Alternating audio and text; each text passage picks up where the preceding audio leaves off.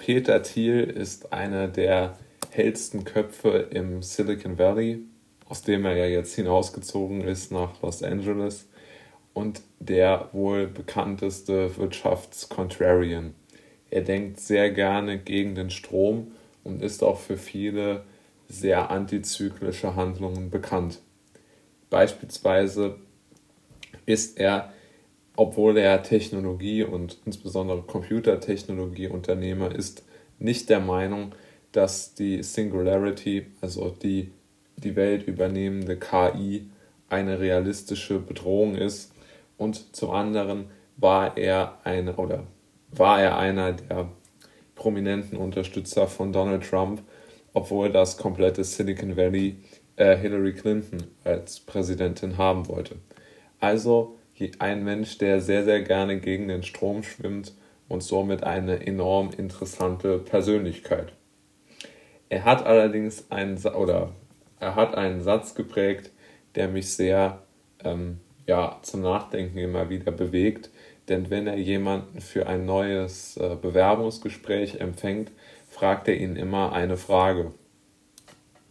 Und die lautete jetzt nicht im Wortlaut, aber sinngemäß, welche Tatsache oder welche Situation ist wahr, aber die wenigsten Menschen werden mit ihnen da übereinstimmen. Es ist eine Frage, die aus Thiels Sicht aus zweierlei Gründen interessant ist. Zuallererst einmal ist es wichtig zu wissen, oder aus seiner Sicht ist es wichtig, darüber nachzudenken, wo die Allgemeinheit falsch liegt. Ja? Die Allgemeinheit ist aus seiner Sicht oft auf dem falschen Trip, was ja auch historisch absolut evident ist. Ähm, beispielsweise die Finanzkrise 2008, die, äh, ja, man kann ja wirklich äh, dort äh, hineingehen, wie man will, die ganzen ähm, staatlichen äh, Interventionen in die Wirtschaft. Ähm, es sind sehr oft Dinge, die die Mehrheit der Menschen für richtig findet, falsch. Und Thiels Frage zielt darauf ab, sich Gedanken darüber zu machen, wo die Mehrheit der Menschen falsch liegt. Denn sie aus seiner Sicht, und ich stimme ihm dazu, liegt sie in fast allen Zeitpunkten in der Menschheitsgeschichte immer zum Teil falsch. Zum anderen ist es auch ein Charaktertest für einen selbst, ob man den Mut hat zu sagen, was man sich denkt. Ob man sich traut zu sagen und öffentlich und gerade in der Drucksituation eines Bewerbungsgesprächs, wo man mit der Menschheit nicht ähm, konform geht, wo man sich hinauswagen möchte, wo man eine andere Meinung vertreten möchte. Und die Meinung ist sehr direkt daran gekoppelt, wie der eigene Charakter aussieht. Jemand, der immer sehr stromlinienförmig denkt und immer so die letzte Welle mitnehmen will, der hat sehr, sehr wenig Antworten darauf. Wenn aber jemand ein spezielles Interesse hat und darauf aufbauend sein Leben sozusagen ausrichten möchte, der hat darauf sehr viel mehr Antworten. Ich kann da mal mich als Beispiel geben, ja.